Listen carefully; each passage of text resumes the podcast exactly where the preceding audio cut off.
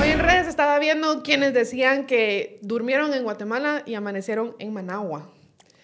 ¿Qué tan cierto será esto o no? Y lo digo la mañana después de que hubo detenciones de profesores universitarios de USAC, estudiantes también de USAC eh, y una joven que graduada de la fue a alguna conferencia de prensa cuando fue la toma de USAC también en protesta a la, a la elección arbitraria de Walter Mazariegos. Y bueno, en ese contexto de ver que de esa forma se detuvo a estas personas eh, de una forma ilegítima, hay muchos que están diciendo que cada vez nos acercamos más a Nicaragua. ¿Qué tan cierto es esto o no? Si es una afirmación exagerada, pues eso es lo que queremos discutir el día de hoy. Hoy en Tangente Podcast eh, vamos a hablar con José Javier Galvez, que es un consultor en leyes. Bienvenido, José Javier. Eh, para mí es como, como la persona a la que le pregunto eh, cuando no sé algo o no entiendo algo en leyes, pues ahí está mi consultor de cabecera, José Javier. Que tampoco es que yo sepa muchísimo, pero se hace lo que se puede. sí, sabe. Y además ya me hacía muchísima falta venir a, a, Tangente. Ajá. No sé si, podemos, si se puede decir el incidente que tuvimos, pero me hacía falta venir a Tangente y pues ya aquí estamos, otra vez de vuelta. Pues qué bien, muchas gracias por estar aquí, José Javier. Y también me acompaña Román Grecier. Él es periodista del medio digital El Faro y cubre la región centroamericana. Entonces pensamos que sería, tener, eh, sería bueno tener esta conversación con él porque nos puede dar la perspectiva de los distintos países eh, que está cubriendo en El Faro. Bienvenido, Román. Hey, qué gusto. Hace como dos años que estuve en, en, Fíjese qué y, y ahora en Tangente eh, los escucho y, ya hace todo el rollo de Party Smart por culpa de ustedes y, bien, bien alegre, bien contento de estar aquí. Pues qué bueno, bienvenido y qué bien que, que, viste las dos experiencias, ¿no? Radio y podcast. Y bueno, mi nombre es Lucy Rodríguez, pero antes de empezar este episodio quiero recordarles, así como Román ya recordó de Paris Smart, pero que mencionaremos más adelante también, quiero recordarles de nuestros otros patrocinadores. Eh, tenemos a San Miguel, que ellos están dando un 50% de descuento en su taller de armado de muebles de melamina en su tienda ubicada en zona 9. Y este es un beneficio exclusivo para nosotros, para que vean que los consentimos aquí en Tangente Podcast. Si ustedes dicen que son oyentes del podcast y van ya sea a la tienda de zona 9 o llaman al 22680808, también pueden enviar mensajes de WhatsApp preguntando por el taller, pues les dan su 50% de descuento. Y luego también nuestro patrocinador Piedra Santa está teniendo su Black Book Month, que son 20% de descuento en todos los libros. Y esto es válido del 10 al 25 de noviembre de 2023. Aplican algunas restricciones, pero pueden eh, acercarse a Piedra Santa, ya sea en su tienda en Géminis 10 o en la quinta calle y en la 11 calle en zona 1, para aprovechar estos descuentos del Black Month. Y finalmente, pues que no se olviden que nos pueden ver y suscribirse a YouTube. Estamos muy contentos eh, de tener ya pues sobrepasados ya, ¿no? Los 15 mil suscriptores en YouTube. Muchas gracias por eso. Si usted no se ha suscrito a nuestro canal de YouTube, no se quede fuera, por favor. Únase al club y, suscríbase a nuestro canal de YouTube. Pueden vernos por ahí o pueden también seguirnos en nuestras redes sociales o pueden vernos en la retransmisión que hace la Red TV eh, en el canal 40 de Claro TV y 95 de Claro TV satelital. Ellos están retransmitiendo el podcast los martes y miércoles a las 7 de la noche, los jueves a las 9 y sábado y domingo a las 9 también. Y bueno, habiendo dicho todo lo que tenía que decir, podemos entrar en materia eh, y platicar un poquito de qué es lo que hemos observado y de cómo, pues, lo hemos llamado ya varias veces aquí en el podcast, que hay un retroceso democrático en la región. O sea, vemos que muchos están diciendo que nos estamos acercando a Nicaragua o que si esto ya es Managua de la Asunción, pero no solo Nicaragua está teniendo este retroceso democrático, quizá es la dictadura más asentada que hay en la región, pero no quiere decir que sea la única. Em, entonces, platiquemos un poquito, eh, si quieren, empecemos hablando de cómo se ha instrumentalizado eh, el sector justicia en la región en favor de estos regímenes autoritarios. Yo creo que aquí en Guatemala ya es bastante claro que una de las herramientas que está utilizando la coalición golpista o el pacto de corruptos, o pónganle el nombre que le quieran poner, pues para ejercer su poder es a través del sector justicia. Incluso se vio ahorita en la elección de los magistrados, pues parecen magistrados puestos a dedo, ¿no? Que ya estaban incluso listos para juramentarse. Eh, pero esto no sucede solo en Guatemala. Digamos, en El Salvador también ha habido una instrumentalización del sector justicia eh, en beneficio de Nayib Bukele, que está teniendo ciertas actitudes autoritarias también. Entonces, quizá empecemos con eso, Román, si nos puedes contar un poco cómo han usado el sector justicia en El Salvador eh, para beneficiar pues, los caprichos de Bukele. Wow. Em, perdón.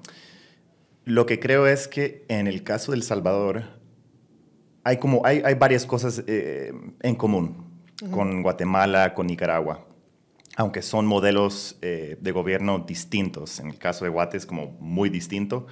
Yo veo a El Salvador un poco más cercano al modelo de Nicaragua, em, pero voy a, voy a solo enumerar como una, una línea de tiempo de, de, varios hechos. Eh, Nayib Bukele llega al poder en 2019, tiene una, con esta promesa, esta bandera de eh, eh, acabar con la corrupción a grandes rasgos. En un, en un, sistema político donde los, el, como el bipartidismo tradicional estaba totalmente fracasado, em, sin mucho apoyo popular, muy debilitado. Entonces el sistema eh, político y también de, de, de, partidos desde 2019 está muy debilitado. Esto, esto lo vemos hasta la, hasta la fecha en las elecciones que, que, va a haber en, febrero y marzo del, siguiente, del, próximo año. Eh, y llega al poder y hay como un, un punto muy clave que es, eh, son las elecciones legislativas en 2021. Y en esas elecciones, eh, su partido, Nuevas Ideas, que de hecho llegó al poder con otro partido gana, que es como el partido bisagra eh, históricamente, bueno, por los, en los últimos años eh, del, de la Asamblea, y luego eh, lanza su proyecto Nuevas Ideas. Y ese partido consigue una mayoría calificada en las, en las elecciones en febrero de 2021. De hecho, yo estuve ahí en ese momento.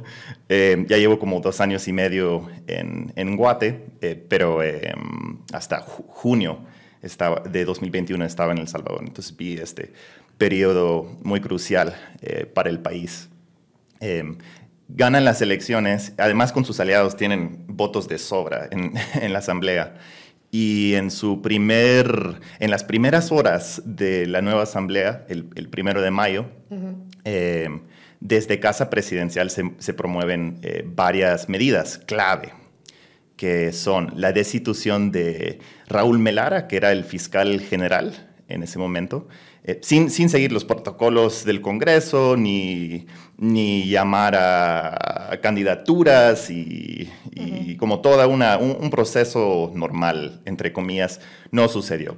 Simplemente el, el, nuevo fiscal, Rodolfo Delgado, fue impuesto por el, el oficialismo, el buquelismo. Y en acto seguido, de hecho no recuerdo si es, cuál vino primero, pero hubo dos, dos actos esa noche. Em, removieron y, ilegalmente también a los magistrados de la sala de lo, constitucional, que, los sistemas jurídicos son distintos, pero a grandes rasgos cumple un, rol parecido a la CC en Guatemala, donde, donde revisa esas cuestiones de constitucionalidad. Entonces, por un lado, eh, eh, son dos actores bien clave, ¿no? La fiscalía que investiga el crimen y la más alta, la máxima corte del país. Y lo que sucede es que en septiembre del mismo año, estamos hablando de como tres meses después, los magistrados impuestos avalan la, reelección inconstitucional de Bukele, bajo varios argumentos, pero entre estos dicen algunas cosas que me quedaron muy grabadas en la cabeza. Dijeron que básicamente si el, pueblo... Em, apoya una candidatura debería de poder hacerlo y que el, eh, como las reglas del juego de hoy en las elecciones no deberían de estar sujetas a consideraciones de hace 40 años, cuando se firmó la constitución en el, en, el 83 en El Salvador, a cambio aquí en el 85. Hubo procesos eh, políticos muy parecidos, podemos hablar de eso quizás un poco después, pero eso fue muy clave. Entonces, desde el primero de mayo, que fue calificado por muchos analistas como un golpe técnico a la Corte, eh, luego, septiembre de 2021, se avala su posible candidatura y lo anuncia hasta el siguiente año, el 15 de, septiembre, el día de la independencia de 2022, eh, bajo un discurso de soberanía, de que en El Salvador nosotros escogemos eh, las reglas y que no vengan con sus discursos desde fuera de la comunidad internacional, no son bienvenidos. Hubo como protestas ese día y, los acusó, acusó a varios de la comunidad internacional de financiar las protestas. Eh, y justo el 26 de, octubre, estamos hablando de otro año después, el, pasado 26, em, como minutos antes del cierre del periodo para inscribirse, se inscribe como, como candidato.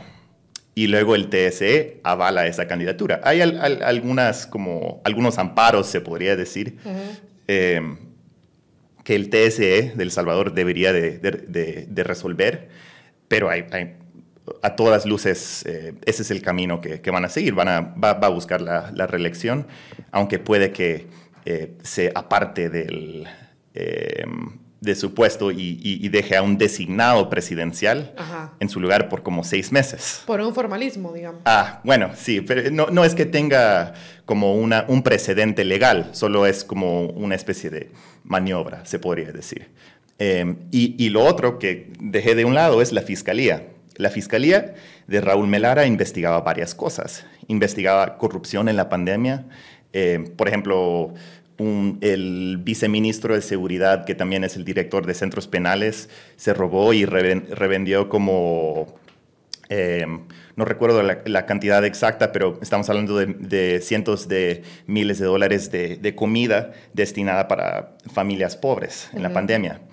Y también la Fiscalía investigaba las negociaciones de Bukele con las pandillas para una reducción de la tasa de homicidios. Fue, fueron negociaciones de casi tres años que, mantuvieron en secreto y, decían que no. Entonces, la Fiscalía eh, se deshace. E, esos casos en particular ya no, o sea, ya no avanzan a ningún lado. Em, y la Corte avala su, su, reelección. Entonces, como una, un suceso, una línea de tiempo para ir cerrando la idea, una línea de tiempo que lleva al presente y demuestra como esos primeros actos eh, del legislativo, controlado por Bukele, eh, llevaron a, a, a, donde estamos hoy, frente a la elección.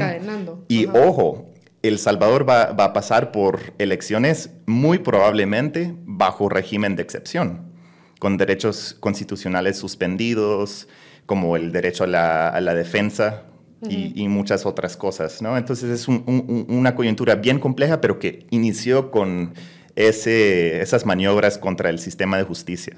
Yo ahí, en el contexto de lo que sucedió ayer, eh, con respecto a los allanamientos y a las órdenes de captura, y también, pero en un contexto mucho más general, digamos, eh, no solo latinoamericano, sino en el mundo. Hay un reporte del año pasado de idea internacional que dice que tres de cada siete democracias están retrocediendo. Entonces, en ese contexto de retroceso democrático, pero especialmente en lo que vemos en, en, Centroamérica, hay dos puntos que me parecen ahí importantes. Primero es que hablamos de golpes técnicos porque ya no vemos, y esto justamente lo decía hace poco un editorial del, del Faro, ya no vemos eh, golpes de Estado en los que eh, los militares toman el poder por la fuerza, sino que son electodictaduras, les llama, les llama el Faro.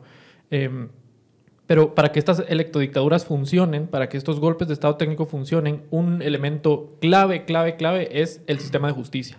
Solo hemos podido ver el tipo de cosas que pasan en El Salvador, eh, el tipo de cosas que pasan en Nicaragua, donde ahora la vicepresidenta, eh, esposa del presidente, es eh, la jefa de la Corte Suprema de Justicia, que a mí me parece sumamente Imagínense. absurdo, distópico.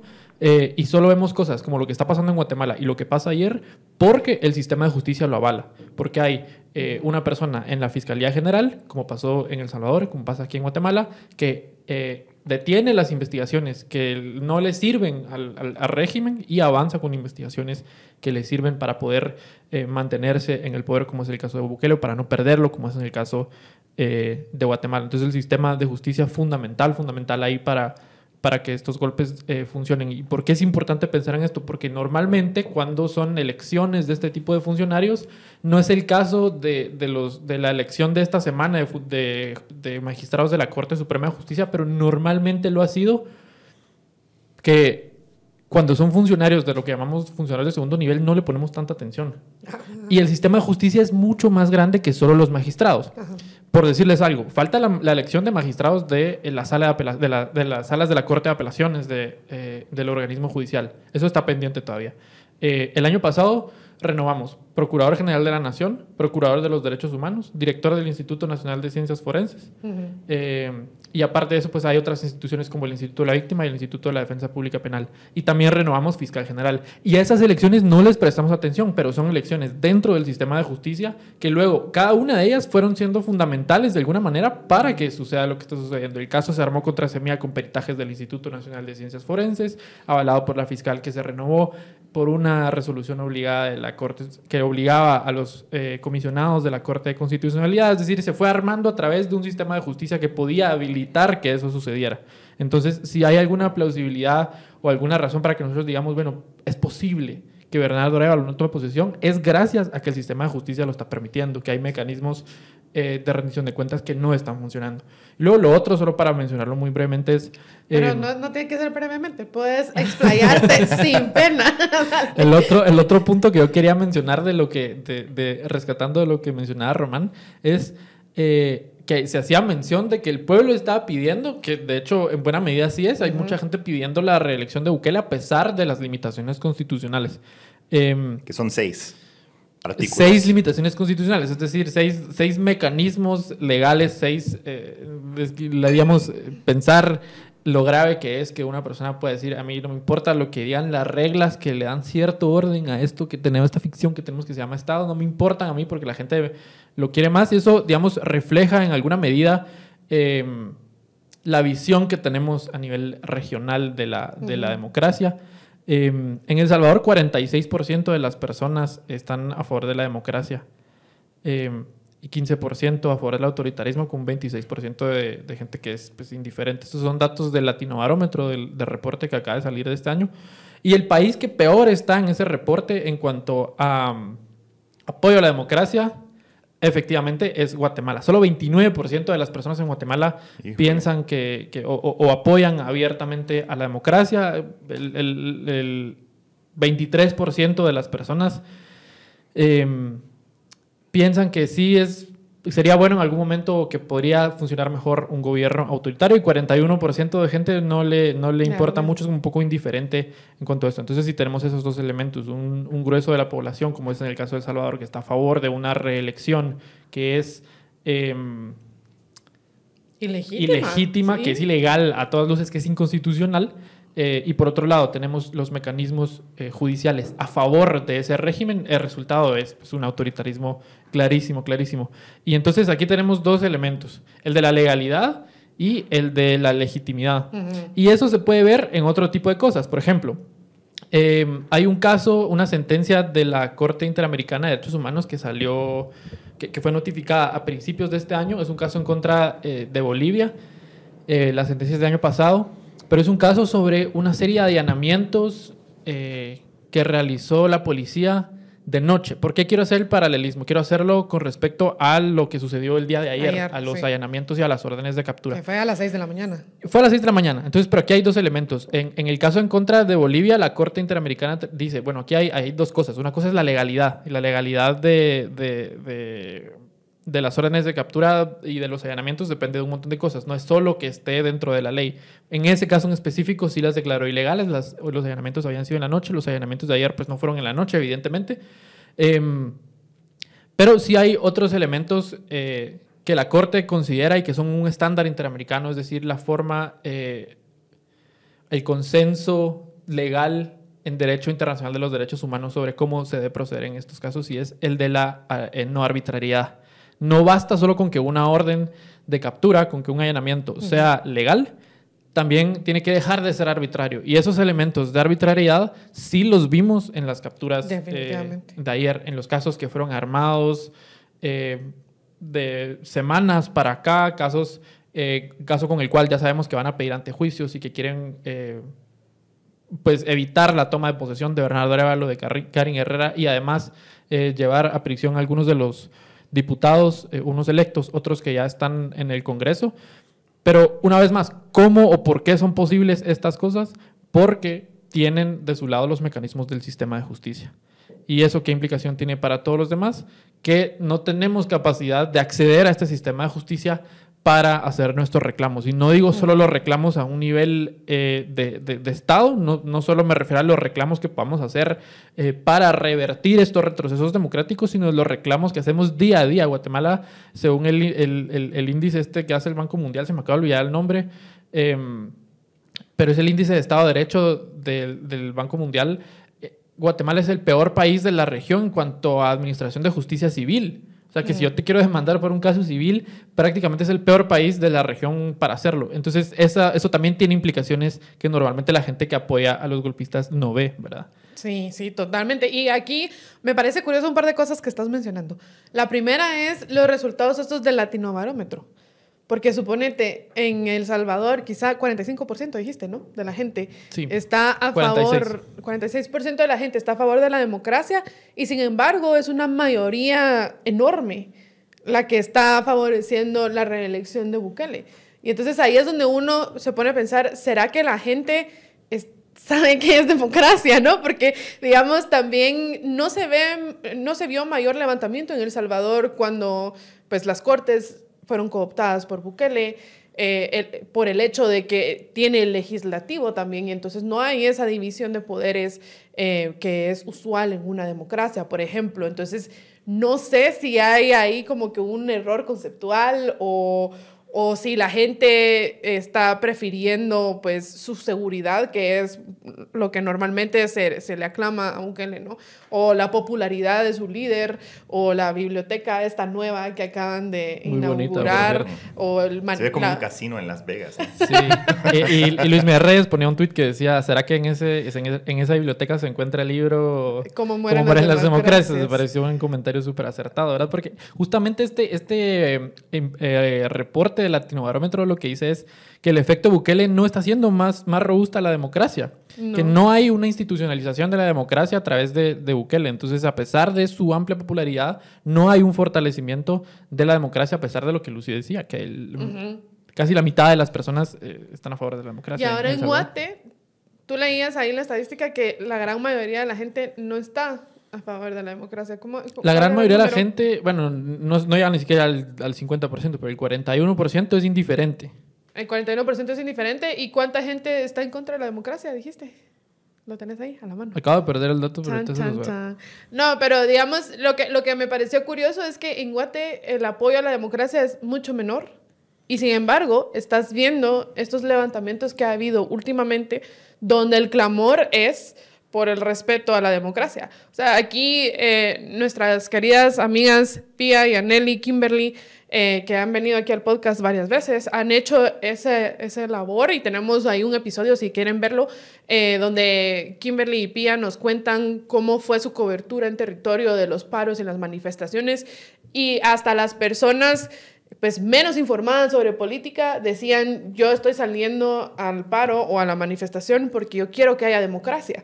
Entonces me parece bien curioso, o incluso también hay una, hay una encuesta de Sid Gallup donde le preguntan a la gente, ¿usted estaría dispuesto a tomar acción con tal de garantizar que tome posesión Bernardo Arevalo o algo así? O sea, usted, usted haría algo si, eh, si no lo dejan tomar posesión.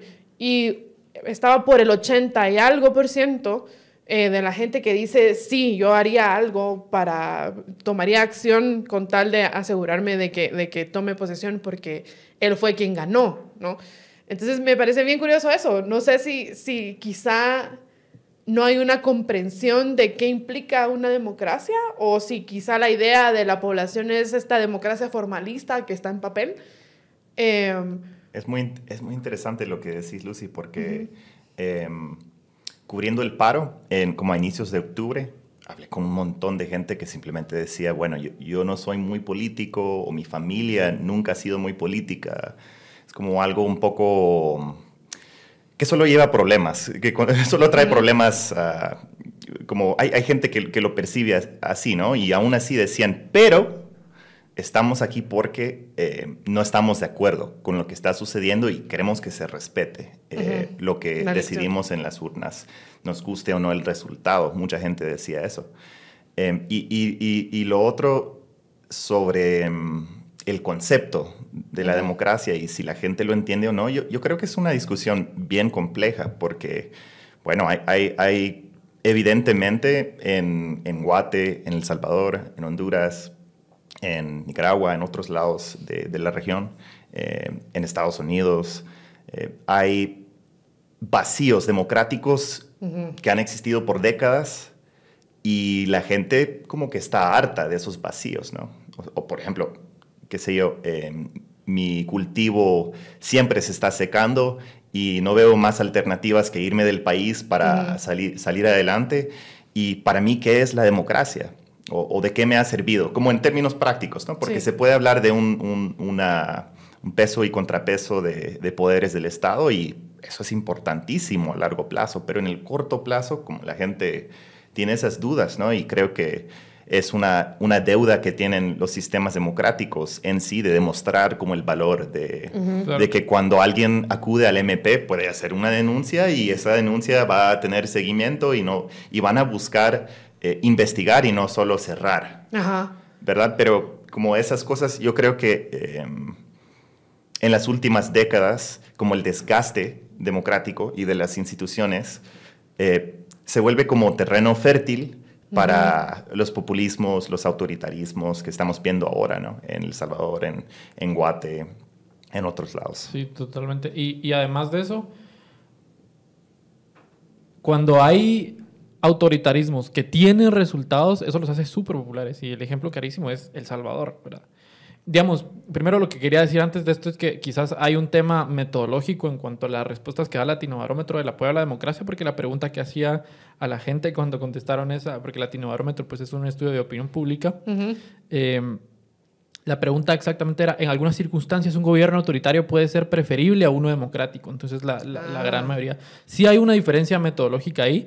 Em, la, la, mayoría de, de, quienes estamos, bueno, quienes estamos sentados en esta mesa estaríamos dispuestos a decir que definitivamente el autoritarismo no, no vale la pena en ninguna circunstancia por encima eh, de la democracia, pero por supuesto que en la calle eso tiene otras implicaciones, como por ejemplo lo que, lo que decía eh, Román. Pero eh, porque eso es muy evidente, digamos, la, disminución de la, de la, delincuencia en El Salvador es muy evidente, pero hay otras cosas que son menos evidentes eh, que igual están sucediendo y que son sumamente preocupantes. Por ejemplo, eh, em, el tema del caso del Crook. ¿Verdad? Que es un líder pantillero de la Mara Salvatrucha. Crook de Hollywood. es, un caso genuinamente de película. Es un líder eh, de la Mara Salvatrucha en El Salvador que acaba de ser capturado en México que fue trasladado, extraditado a Estados Unidos, pero que se escapó de El Salvador y se vino a Guatemala. no, no se escapó Lo escaparon, el gobierno lo escapó. El gobierno lo sacó eh, de, la, cárcel a través de, un, de, una serie de procesos judiciales sumamente eh, controvertidos. El juez que llevaba el caso, pues, eh, denunció que, denunció es una forma de decirlo, pero lo que él decía era que bueno, él tenía, está cumpliendo una sentencia de 60 años, la Suprema le reduce la sentencia a 40 años, pero dice ya cumplió 24, entonces él puede salir eh, y sale libre eh, gracias al gobierno, pero tenía tres procesos penales pendientes más. Y entonces esta persona logra salir y los reportes... sentencias en firme por 40 años, por dos homicidios también. Es que tenía una, una cadena sí, de... Era, era una serie de cosas que sean imposibles. Y entonces lo que pasa a continuación es que el gobierno Bukele lo saca y con los informes, yo he estado eh, leyendo estos días de esta semana el, el Faro y lo, lo, lo que uno ve ahí es que eh, esta, esta persona le dieron un arma para cuando, cuando lo pasaron de El Salvador a Guatemala, que probablemente le han dado un apartamento en Guatemala para vivir. De hecho, eh, eso, es, eso es lo que agrega el Departamento de Justicia, porque lo, lo que veníamos eh, reporteando desde el año pasado es que el, el, el, digamos que el principal enlace de Bukele en sus negociaciones con las pandillas sacó personalmente a Crook de la cárcel y él lo dijo. en un audio a otro pandillero que publicamos el año pasado. Dijo que en, en, noviembre, bueno, no dijo la fecha, pero dijo que yo, yo lo fui a sacar personalmente de la cárcel y lo traje a Guatemala. Ah, pero luego el Departamento de Justicia agrega lo del arma en su acusación que estamos viendo ahorita. Claro, y eso pasa al mismo tiempo que, que hay otra entrevista que sale hoy en El Faro, en donde entrevistan a David Morales, el jefe de justicia transicional en Cristosal, que es la justicia transicional, es la serie de mecanismos eh, para reconstruir la verdad, para garantizar la no repetición luego de graves violaciones a derechos humanos. ¿Y qué es lo que dice David Morales de Cristosal en esta entrevista? Que hay un grave retroceso en las investigaciones de justicia transicional en El Salvador, que están siendo utilizadas para eh, darle cierta publicidad al, al, gobierno, pero que al mismo tiempo están siendo detenidas, que las audiencias no son públicas, que hay eh, otros graves retrocesos como las detenciones arbitrarias masivas y las tácticas de tortura de la guerra. Que se están volviendo a repetir en El Salvador. Entonces estas dos cosas suceden al mismo tiempo. Hay algunas personas que pueden salir de la cárcel eh, teniendo sentencias firmes, eh, acusados de delitos, siendo pandilleros y eh, con casos pendientes, pero también hay gente que es incapaz de acceder a la justicia después de graves violaciones a derechos humanos porque los mecanismos del sistema de justicia están al, al servicio del autoritarismo, ¿verdad? ¿Y eso te suena? o sea, a mí me súper suena. Porque aquí en Guatemala está pasando algo muy, muy similar. O sea, vimos también este caso de las dos R's, ¿no? Sí, y no solo en, no solo en ese caso, hay una serie de casos eh, de justicia tradicional en Guatemala que han tenido varios retrocesos, no solo eh, eh, judiciales, sino también desde el desmantelamiento de las fiscalías a cargo, ahora que, que, retomó otra vez el, el Consuelo Porras partir de su reelección. Eh, y es exactamente lo mismo, la instrumentalización de los mecanismos del sistema de justicia para operativizar eh, los, los, ataques, en este caso el golpe de Estado. Pues. Sí, en, estos, digamos, en este ejercicio de comparación y contraste, podemos decir que, digamos, el orden fue distinto, porque aquí en Guate, Yamatei llegó ya con una fiscal que favorecía sus intereses y con una Corte Suprema de Justicia que favorecía sus intereses, mientras que Bukele fue al revés, ¿no? Primero llegó Bukele y luego arregló todo su escenario, ¿no? Para, para que favoreciera sus caprichos.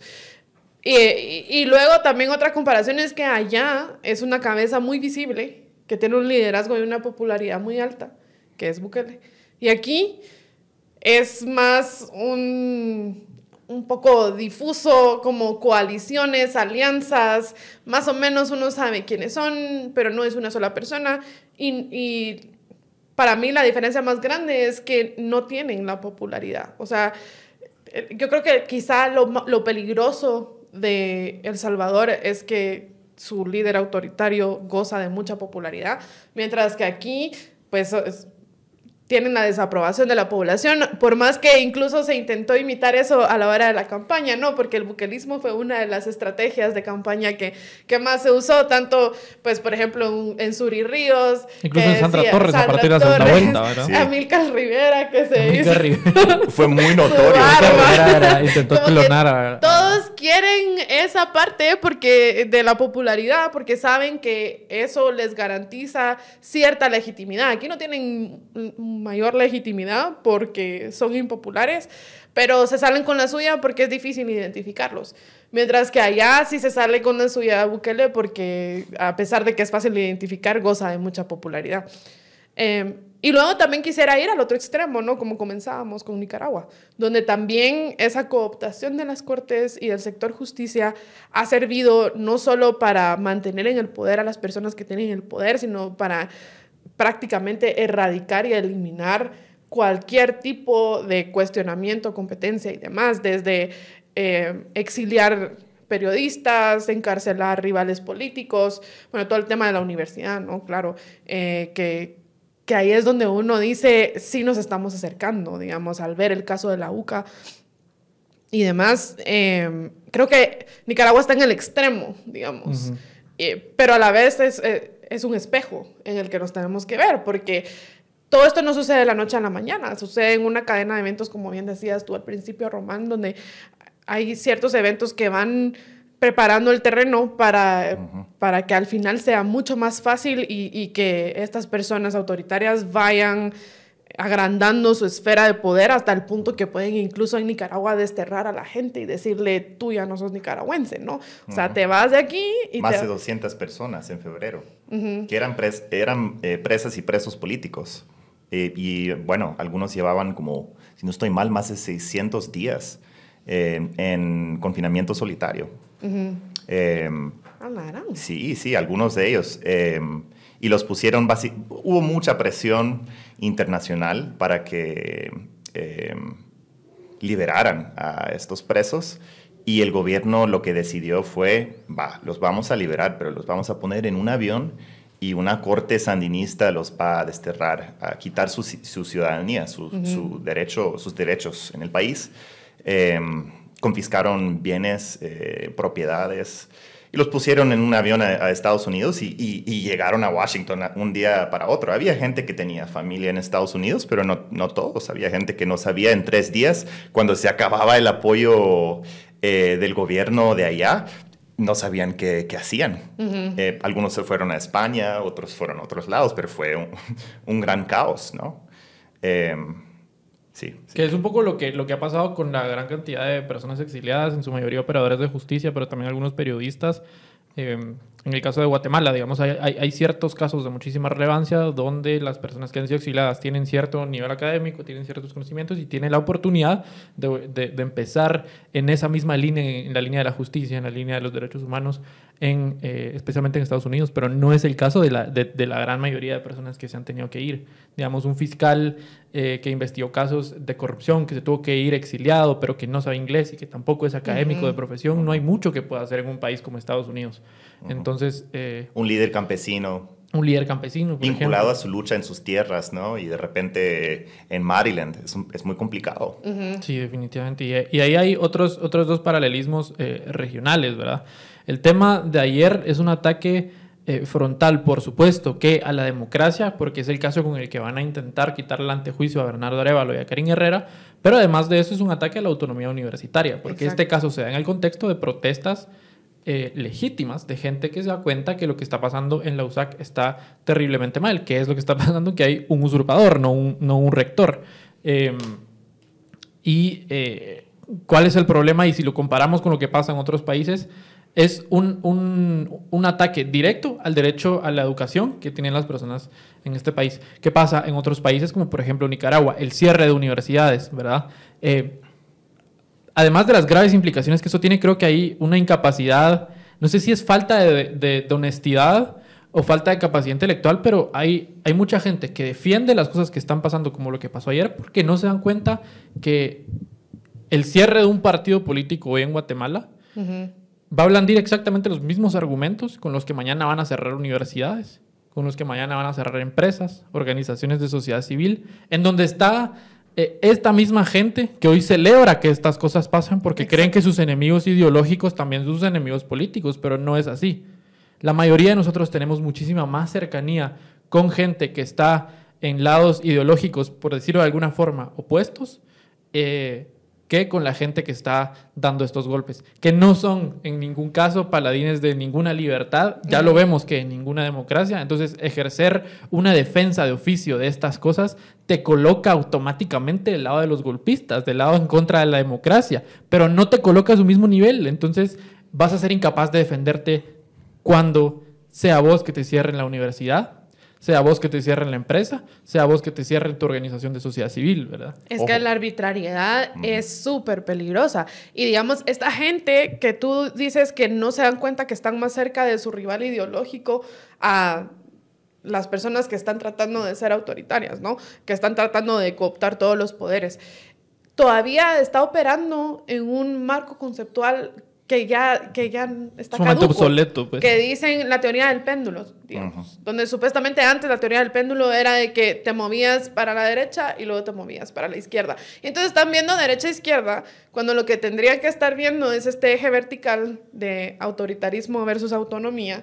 Y entonces les queda mucho, o sea, es mucho más conveniente asegurar y, y defender y pelear por una democracia que le da más autonomía a la población a defender a un una derecha o izquierda que pueden tornarse autoritarias, que eso es lo que está sucediendo. Por eso mucha gente dice en El Salvador, por ejemplo, con Bukele, ah, no, es que es de derechas, no, es, es, es capitalista, además le gusta el Bitcoin, etc. Pero eso no lo hace menos autoritario. Y eso no quiere decir que, que sea una persona caprichosa con arbitrariedades y que hoy puede ser tu amigo, pero mañana lo que está celebrando que le está pasando a alguien más, te puede pasar a ti y vas a ver que no lo vas a celebrar para nada. Entonces, eh, yo creo que no ha calado en la población el hecho de que ahora no se trata de un, péndulo derecha-izquierda. Ahora se trata más de un qué tanto nos estamos acercando a un autoritarismo y cómo ese autoritarismo vulnera mis derechos como ciudadano también. De hecho, volviendo a tu pregunta inicial sobre qué tan parecidos son los casos de Guatemala y Nicaragua, em, en 2021, cuando hubo las últimas elecciones, como el último tramo antes de, del voto, eh, los dos principales eh, partidos políticos que representaban distintos movimientos de, oposición eh, fueron cancelados y siete candidatos fueron encarcelados y, y, terminaron siendo como siete de los 222 creo que fueron desterrados. Entonces, y, y, luego a partir de esto es que se, se, va dando una serie de golpes a la sociedad civil que hasta hay medios que lo llaman la guillotina sandinista, donde creo que hay más de mil eh, organizaciones de sociedad civil, eh, de periodismo, de todo, como una, un amplio gama de, de, grupos que fueron anulados también. entonces, y ahora en los últimos meses se ha llegado a, cancelar la personería jurídica de la UCA, la Universidad Centroamericana en, en, Managua. Eh, no, sé en, en, dónde exactamente, puede que tengan varios, pero la UCA en Nicaragua eh, y sus bienes confiscados. Y, y eso es impresionante. el acoso a, a las universidades en, Nicaragua está avanzando muy rápido. Otro paralelismo con lo que estamos viendo aquí en Guate. No, no han ido por la personería, personería de la USAC porque la Todavía. Ah, bueno. Todavía. No han ido por la personería de la USAC porque es la universidad pública, pero sí hay otro paralelismo con Nicaragua, que fue la, la, expulsión de más de 200 estudiantes y la captura de alguno de ellos de la universidad pública de Nicaragua. Es decir, es increíble cómo las mismas técnicas sirven porque la, la universidad... Eh, pública, y creo que lo hablábamos la, la, la vez pasada que, que nos vimos, eh, que, en, Guatemala la universidad pública, la razón de cooptarla es que tiene unas cuotas de poder altísimas y que entonces le sirve para, para, para, mantener el poder a, los mismas, a las mismas redes económico-políticas ilícitas. Eh, que, están, que están dando el golpe ahora mismo. En otros países no es así. En Nicaragua platicábamos que no tenían tanta, eh, tantas cuotas de poder, pero al mismo tiempo que son un centro de pensamiento importante que genera e históricamente ha generado eh, cierta disidencia en contra, en contra del gobierno y precisamente es, es, eso, ¿verdad? Y silenciar a las personas que defendiendo la autonomía eh, universitaria buscan la disidencia y la oposición a estas medidas autoritarias. Sí, y yo sé que hemos estado hablando de el sector justicia y su instrumentalización, pero yo quisiera también movernos a otro paralelo que veo y que también tiene sus, digamos, niveles de avance en cada uno de los países de la región, que es todo el tema de la libertad de expresión. Pero no sé si hay algo que quisieran decir antes de movernos a ese tema. No, por favor. I love this question, diría. que, por ejemplo, tú hablabas de cómo se armó el caso por el que pretenden quitarle la inmunidad a Bernardo Arevalo y a Karin Herrera, presidente electo y vicepresidenta electa, que básicamente es por unos tweets. Bueno, hasta donde sabemos por lo que ha Por lo que se ha hecho público. Ajá, exacto. Pero, pero te das cuenta, es porque tuitearon en contra del usurpador Mazariegos y el proceso anómalo de la San Carlos y ni siquiera fueron unos tweets así tan controvertidos, contundentes, sino simplemente para establecer una posición de apoyo al, al estudiantado, ¿no? Y, y este tipo de persecución por expresarse libremente lo hemos visto también en El Salvador y de una forma más extrema en Nicaragua también. O sea, es parte de esa fórmula del autoritarismo, ¿no? digamos, si, si, vamos haciendo la lista de verificación, tenés... El famoso nicaragüómetro, ¿verdad? Ajá, la, la, instrumentalización de la justicia tenés uno y luego tenés los límites a la libertad de expresión y a la libertad de prensa también. O sea, tú mencionabas, tenemos muchos periodistas guatemaltecos en el exilio. En El Salvador hay muchos periodistas pues, salvadoreños en el exilio y, e incluso a quienes se les ha eh, instalado software de espionaje en su celular, etcétera. Y en Nicaragua no digamos, o sea, no hay prensa escrita en, en, Nicaragua y los medios independientes informan desde el exilio, que es un gran reto y una conversación ahorita mismo en el gremio centroamericano que está teniendo lugar. Cómo nos replanteamos el periodismo cuando, o sea, desde el exilio, desde el acoso judicial, ¿no? Es bien complejo y, es un reto que en particular las y los colegas eh, nicas van a seguir enfrentando por años, bueno, a todas luces, ¿verdad? Pero sí, bien complejo. El, ese es el, el caso más avanzado de acoso a, la prensa en la región. Sí, yo creo que quizá en esa lista de verificación que vamos haciendo de cooptar sector justicia e instrumentalizarlo, libertad de expresión, libertad de prensa, en, en, cada uno de los ítems de la lista, el caso más extremo es Nicaragua.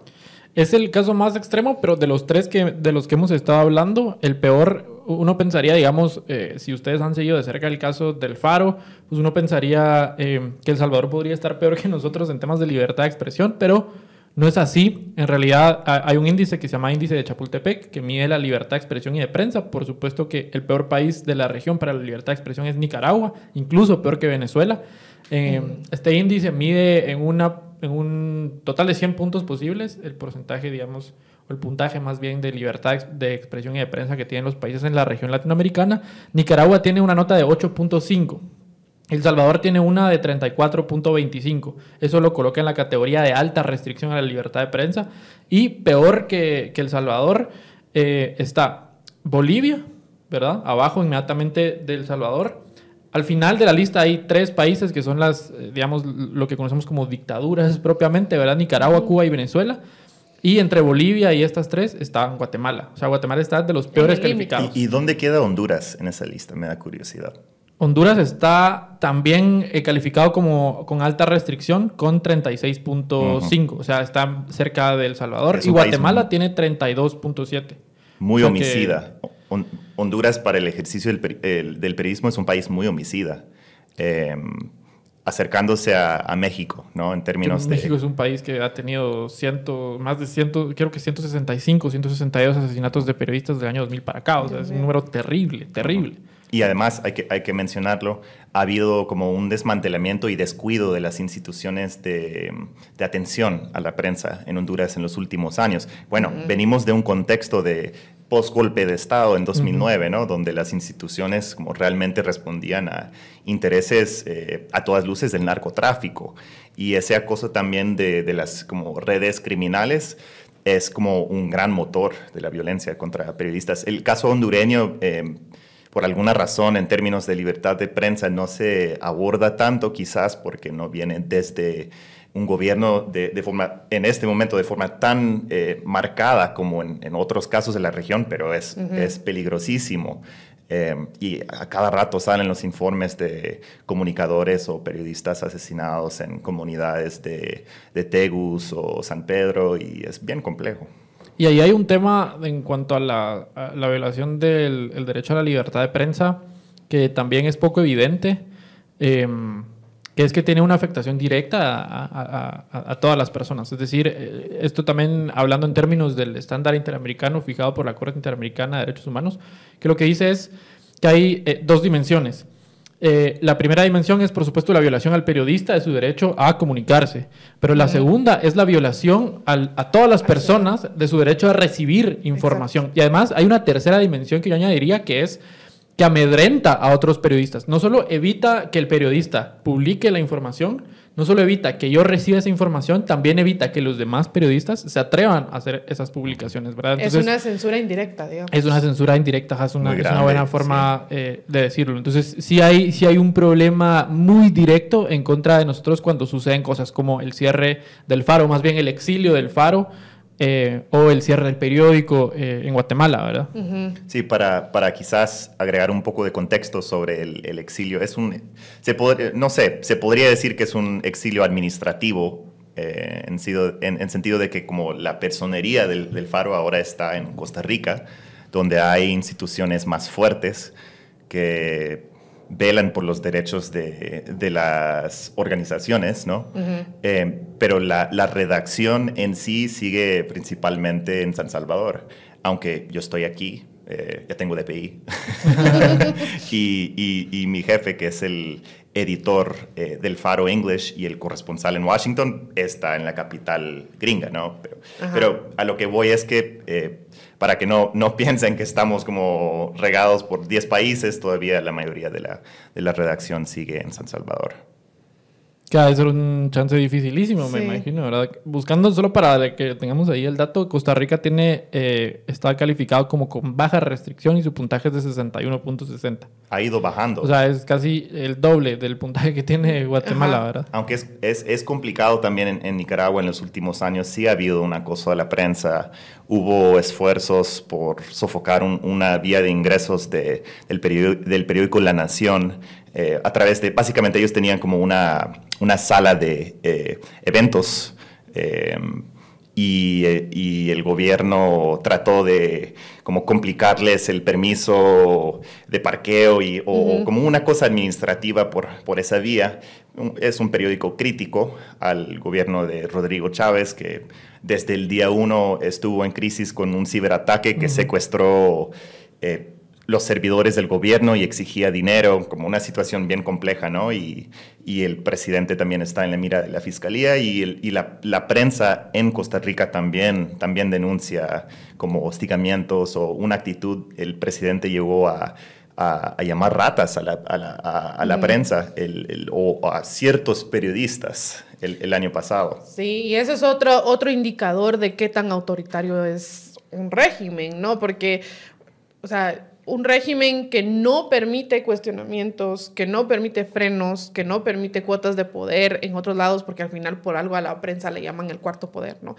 Es, eso te da una, un, un indicador de qué tan abierto está a gobernar en democracia o a ser autoritario. Y hablando de ciberataques y uso de la tecnología, contanos, Román, de el software de espionaje que algunos periodistas del Salvador pues tuvieron en su... Bueno, em, empecemos en- en- por pedazos. Em, hasta donde sabemos, por informes de Citizen Lab y Access Now, también avalados por Amnistía Internacional, hubo más de una treintena de casos confirmados del uso de Pegasus en El Salvador entre 2020 y 2022. Eh, a grandes rasgos, Pe- Pegasus es un eh, software de espionaje que te permite hackear un, un iPhone o un Android sin el, el consentimiento del, del usuario.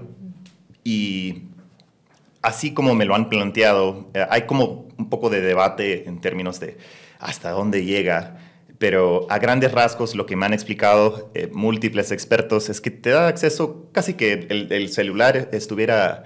eh, perdón, eh, te da acceso al celular casi como si estuviera, estuviera desbloqueado en, en tu mano, solo que sos un, un- un oficial de inteligencia de un estado, porque la, la empresa NSO Group eh, dice solo vender su, su sistema a gobiernos. Ajá. Entonces hubo más de una treintena de casos, hubo 22 de estos casos confirmados en el Faro, que es un número Enorme, sí. Muy espeluznante, eh, pero también otros y otras periodistas, eh, miembros de sociedad civil, eh, una economista, o sea, ha sido muy amplio. Y además sospechamos que si más personas sometieran sus celulares al mismo análisis que nosotros emprendimos, habría un, mapa muy grande que tocaría lugares interesantes en el sistema político y en lo social del Salvador.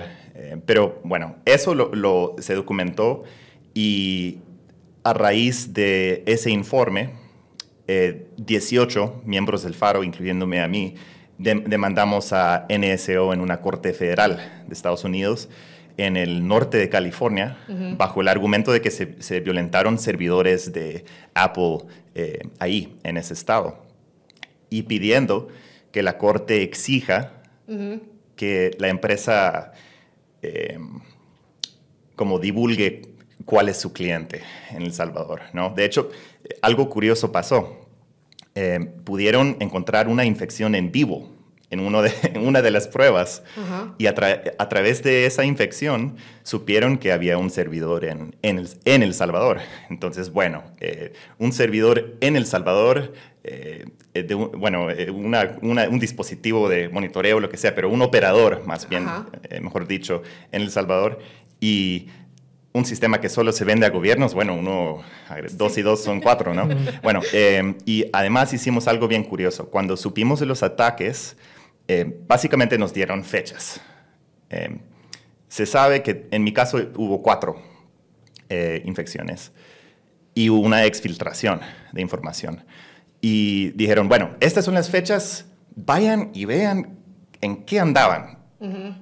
Y lo que salió de ese análisis fue un mapeo vibrante de nuestro trabajo investigativo, además de sucesos muy importantes en la política del país. O sea, todo se alineaba así bien loco.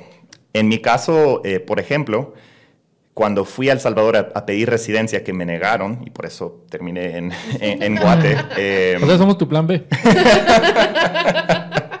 mi plan A, solo que yo no me di cuenta de, ello al, inicio. Em, eh, que decía, sí, cuando, cuando tuve que ir a la Policía Nacional Civil, a la sede en San Salvador, a pedir una solvencia de antecedentes. Y ese día me pincharon el celular. O em, un día antes o, después de que fuera a migración a, pedir residencia como formalmente, también eh, eh, volvió a, pasar. Fueron cuatro. El mes más intervenido para el Faro fue septiembre de 2020, cuando revelamos como la primera entrega sobre las negociaciones de Bukele con la Mara Salvatrucha. De que llevaban más de un año negociando una reducción de homicidios em, con la Mara Salvatrucha. Ese fue el mes más, em, intervenido. más intervenido. Y como días después de esa revelación, que fue como la primera semana de septiembre de ese mes, eh, en ese momento yo era traductor todavía, entonces traduciendo la nota. Em, el presidente llegó a acusar al Faro diciendo que éramos sujetos de una investigación grave por lavado de dinero en El Salvador. ¿Suena familiar? Suena familiar, por em, supuesto que suena familiar. Y, y, entonces como que ese fue el mes más intervenido, surge, y lo dijo en cadena nacional, eh, que las, eh, como las radios y la tele, todos tienen que sintonizar lo que dice el presidente. Entonces ahí estaba eh, para todo el país, ¿no?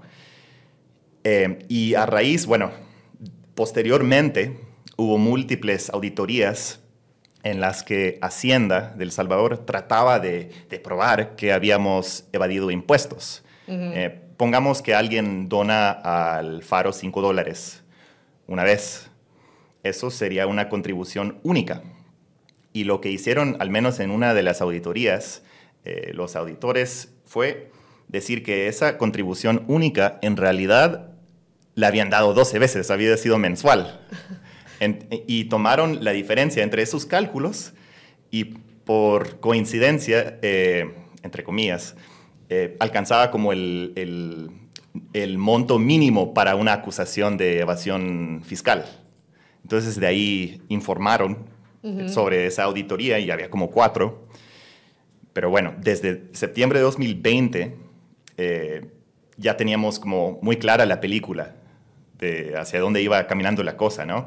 Y ahora estando en Costa Rica, eh, con instituciones que son muy capaces de investigar lavado de dinero y van a escrutar nuestros libros eh, de contabilidad todos los años, pero tenemos como una certeza jurídica de que no entran con condiciones eh, políticas como evidentemente fue el caso con Hacienda en El Salvador. Y es que ahí... Eso tiene que ver, perdón, eso tiene que ver con el tema del espionaje, ¿no? Porque los, los focos eh, o los momentos en el tiempo, en el proceso de auditoría también están presentes en, en las intervenciones. Solo para cerrar el, la idea, dale. Sí, yo solo quería hacer otra vez el, el, paralelismo y otra vez mencionar lo importante que son los mecanismos del sistema de justicia para lograr este tipo de objetivos. Y es que En, en, el caso del delito de lavado de dinero sucede una cosa bien peculiar, por lo menos en el caso de Guatemala y me imagino que también en, en las legislaciones que son muy similares a la nuestra también. Y es que hay algo en, en, el derecho procesal que se llama carga de la prueba, que es que si yo afirmo algo, la, la, yo lo tengo que demostrar, ¿verdad? Entonces, si yo digo, eh, esta persona cometió un delito, yo siendo el, el, fiscal, yo lo tengo que demostrar. Pero sucede una cosa especial en algunos casos, como es el caso del delito de lavado de dinero, que se llama inversión de la carga de la prueba. Es decir, si yo eh, te investigo por el lavado de dinero, es un poco más complicado que esto, pero para que se entienda, la persona acusada es quien tiene que demostrar el origen lícito de los fondos. Y esto ha servido en dos ocasiones importantes para armar casos grandes eh, a través de los cuales pues, se ha ido manifestando este autoritarismo y este retroceso democrático. Por un lado, el caso del periódico, ¿verdad? que a través de la, de la venta de una obra de arte lo que dijeron fue, hay un eh, delito acá de lavado de dinero, te toca demostrar cuál es el origen de los fondos y pues eso es lo que tiene en la cárcel um, eh, José, José, Rubén Zamora. Uh -huh.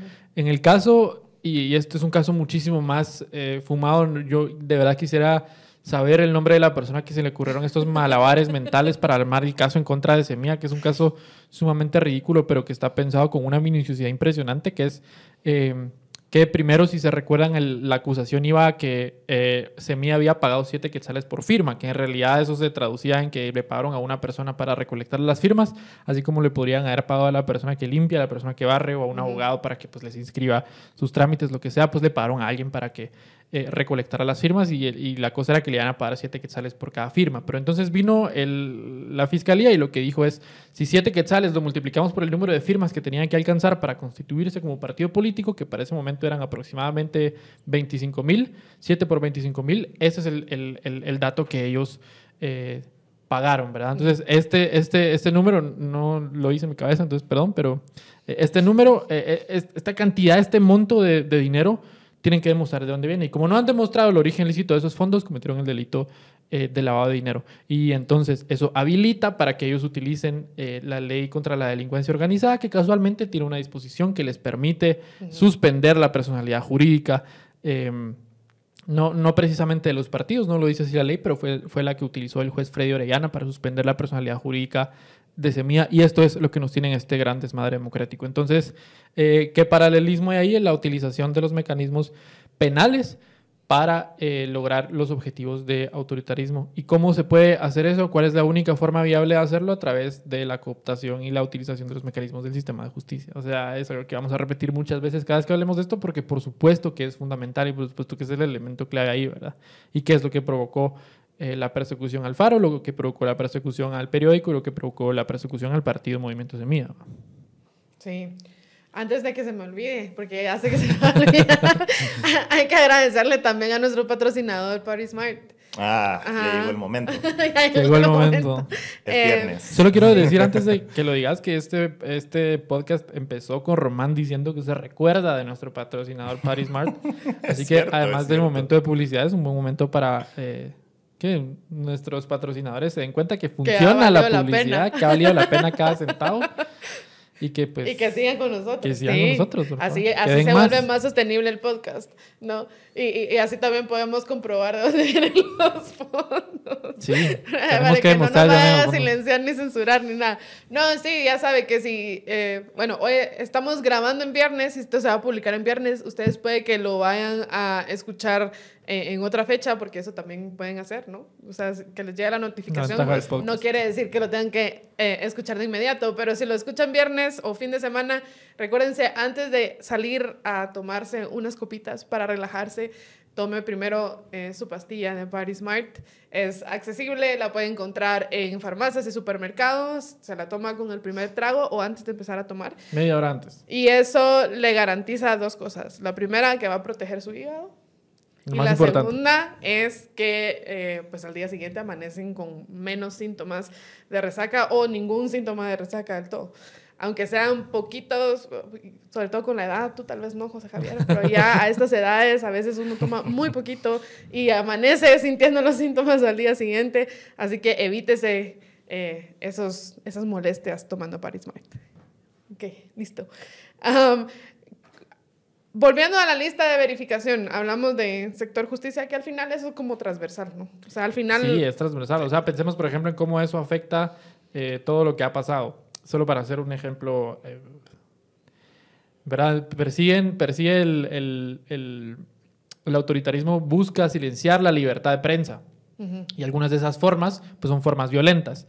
Acaba de cumplir 25 años la Relatoría Especial eh, para la Libertad de Expresión de la Comisión Interamericana de Derechos Humanos y sacaron un comunicado pues celebrando eh, la permanencia de, de, este, de este organismo, eh, pero también mencionando algunas de las cosas que han sucedido durante esos 25 años y lo que menciona es que hay 517 eh, asesinatos de periodistas registrados durante esos 25 años en la región para la que tiene competencia, es decir, la región eh, latinoamericana.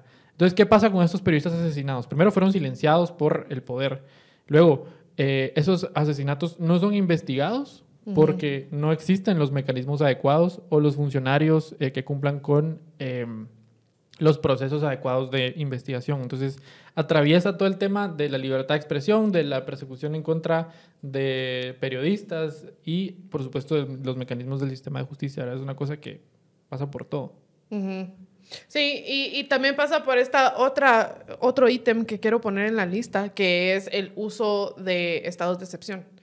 Digamos, en todos los países de la región que hemos estado mencionando donde hay retroceso democrático, una de las herramientas que se utiliza es los estados de excepción. Se utilizaron aquí en Guatemala, pues en general para el COVID, pero también en particular en ciertos sectores, como en el store, por ejemplo. Uh -huh. eh, ha habido varias poblaciones en Guatemala que han tenido que vivir en periodos extensos de estado de excepción.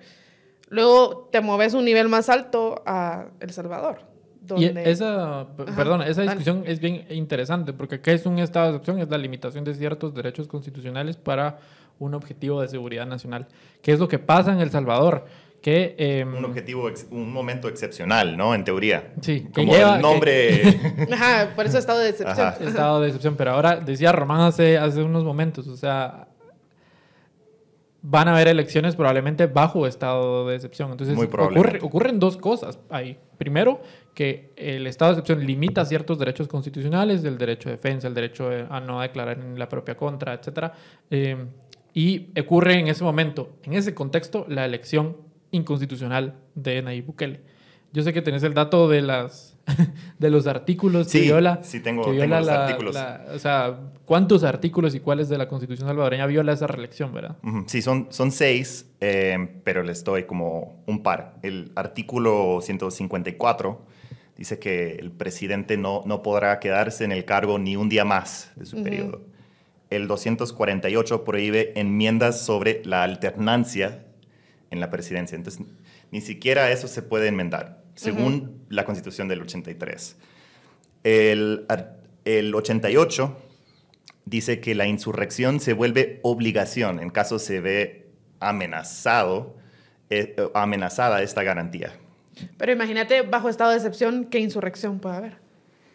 Sí, una, una gran pregunta. Y el 75 dice que quien promueve la, la, la reelección inconstitucional debería eh, perder su derecho, sus derechos eh, de ciudadanía. Uh -huh. Entonces es muy grave. Eh, ellos lo, lo pusieron en, en, casi que todo el documento informado por experiencias previas, ¿no? Em, gobiernos eh, que buscaron per perpetuarse en el poder a lo largo de las de, de, los dos, bueno, en ese momento eran 180 años o algo, uh -huh. pero casi los dos siglos de independencia, ¿no? Y en, en, Guatemala un caso parecido, el 85.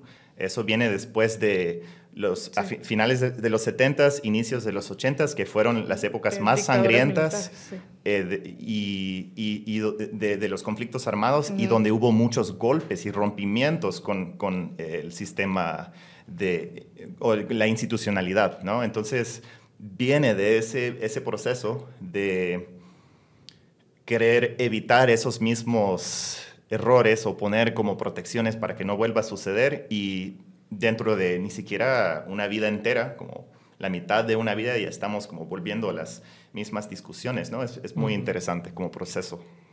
Sí, como esa disposición constitucional eh, Es que aquí hay otro paralelismo, siento yo, que es como ciertas disposiciones legales son un poco más que un adorno para, para el autoritarismo. Entonces está, por ejemplo, esas disposiciones constitucionales que está eh, violando Nayib Bukele. Y sucede algo bien interesante con el caso que acaba de pasar de, de los SAC, que es que están enfrentando una serie de delitos, entre ellos el delito de sedición. En el derecho penal los delitos se guían por verbos rectores, que es, que es cuál es la acción específica que hace que tú cometas ese delito. Eh, y eh, el delito de sedición es bastante amplio, pero uno de los verbos rectores o de las acciones específicas que hacen que uno cometa el delito de sedición es evitar que un funcionario electo o designado legítimamente tome posesión, ¿verdad? ¿Quiénes están intentando hacer esto?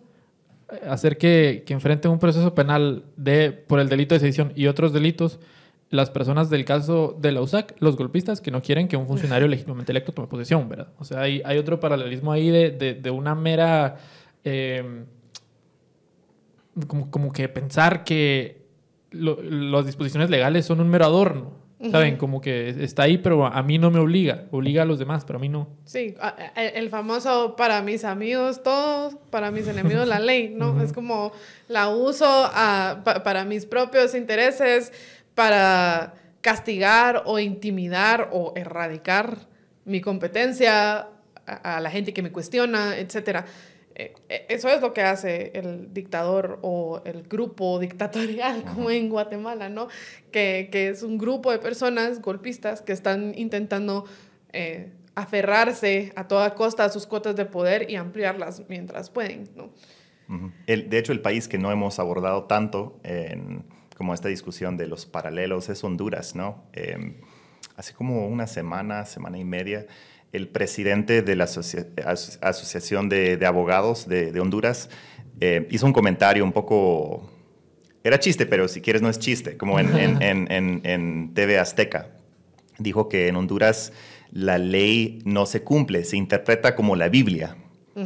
Esto lo dijo en un contexto de crisis. De hecho, Honduras ahorita mismo está eh, en una profunda crisis política y legal sobre el nombramiento del fiscal general.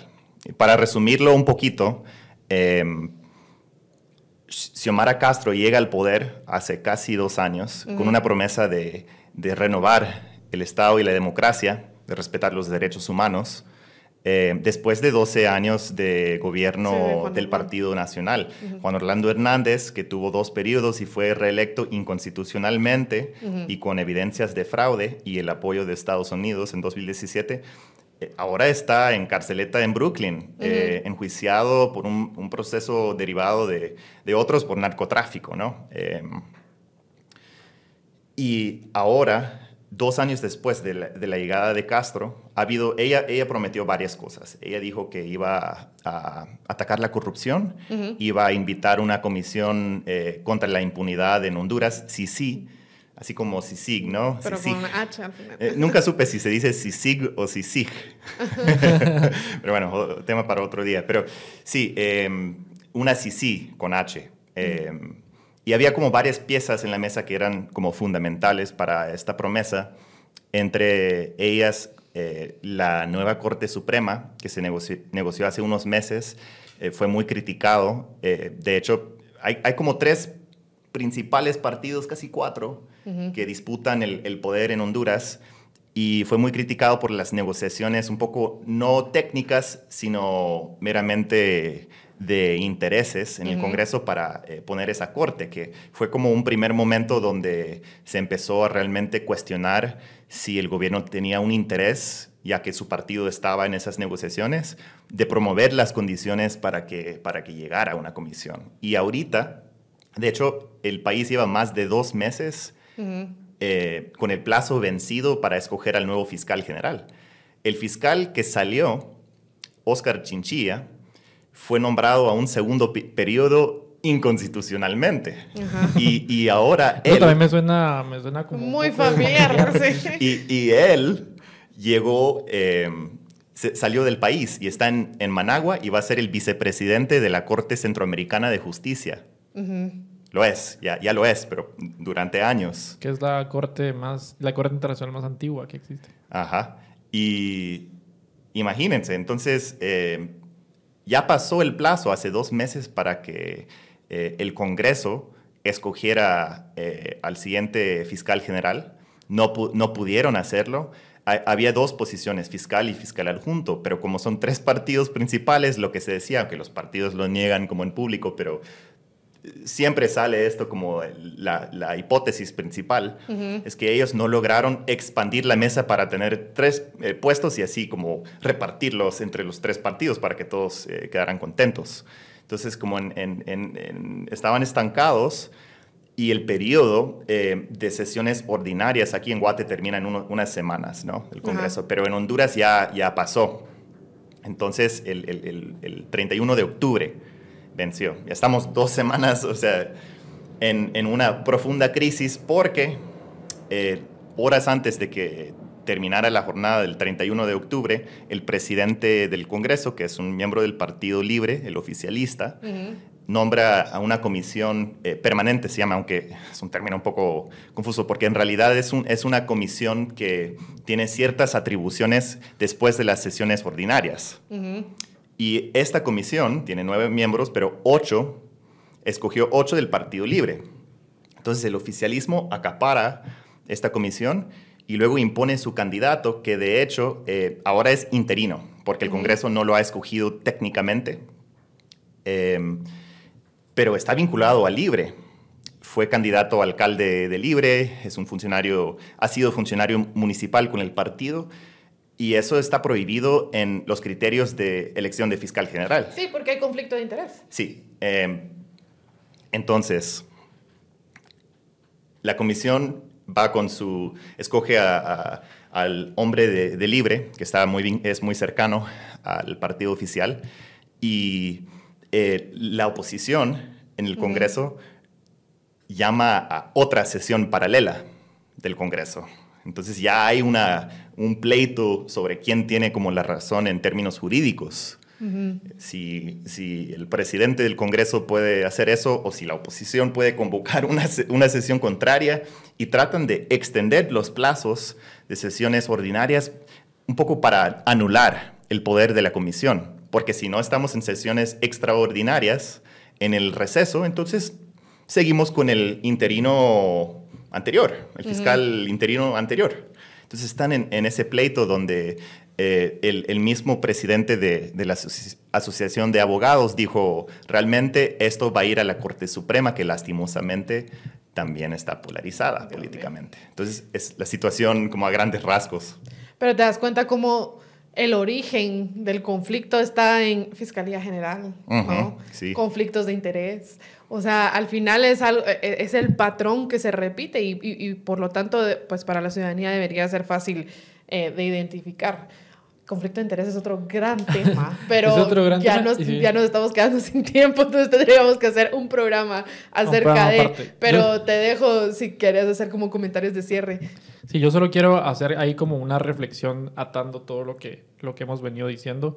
Y es, primero, esa conclusión que ya hice varias veces en, en este espacio, que es decir que estos ataques a, la democracia y estos ataques a la voluntad popular solamente son posibles a través de los mecanismos del sistema de justicia que en lugar de proteger a la gente han estado insistente y consistentemente eh, atacándola. ¿Y por qué los ataques a la democracia? ¿Qué tiene la democracia que tanto le interesa al poder disminuir? A mí me gusta mucho entender la democracia de una forma en la que alguna vez escuché explicársela a Edgar Gutiérrez, a Isa. Un saludo a Edgar Gutiérrez, a Isa. Em, que él, él, decía, la democracia es un sistema imperfecto, pero es el sistema que preferimos porque es el que nos permite cambiar las cosas que no nos gustan. Em, y eso es algo que se evidencia, por ejemplo, en la elección eh, general de este año, en la elección de, de, presidente y vicepresidente.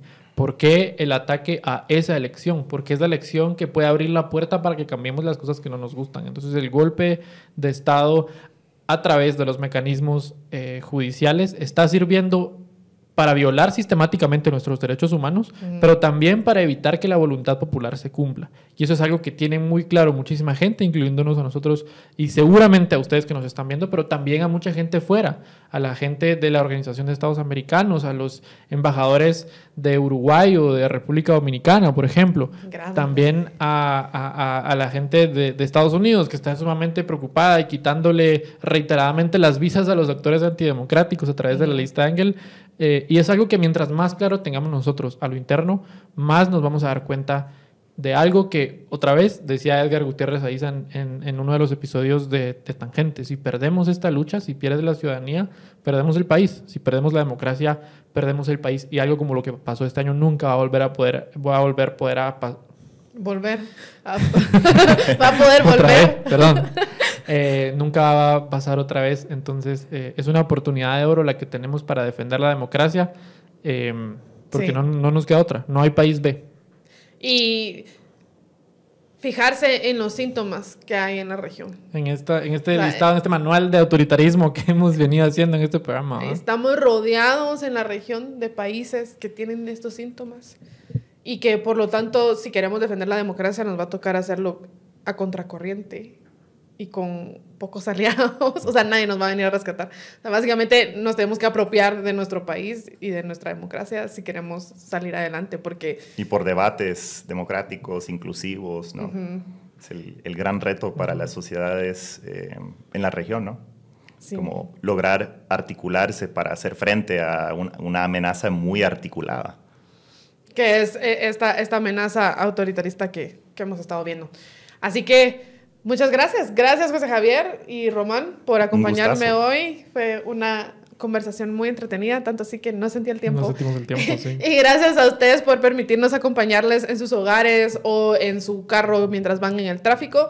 Eh, síganos, que nos encanta tenerlos entre nuestros seguidores y también comenten, porque al menos yo en lo personal, si algo me da la vida es leer los comentarios que nos dejan en YouTube. Créanme que los leo. A, mí no porque critican mi pelo. Quiero que sepan que sé que lo hacen.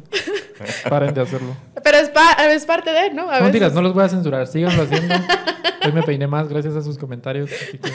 eso es, recibimos su, su retroalimentación y hacemos en cambios. Este espíritu democrático hacemos cambios de acuerdo a la libertad de expresión de nuestros haters. A veces da tiempo contestarles o darles me gusta, a veces no, pero que, que lo leemos, lo leemos y muchas veces ideas de programas han surgido de esos comentarios que nos dejan. Así que muchas gracias por interactuar con nosotros y nos vemos en un próximo episodio de Tangente Podcast. Adiós. Adiós.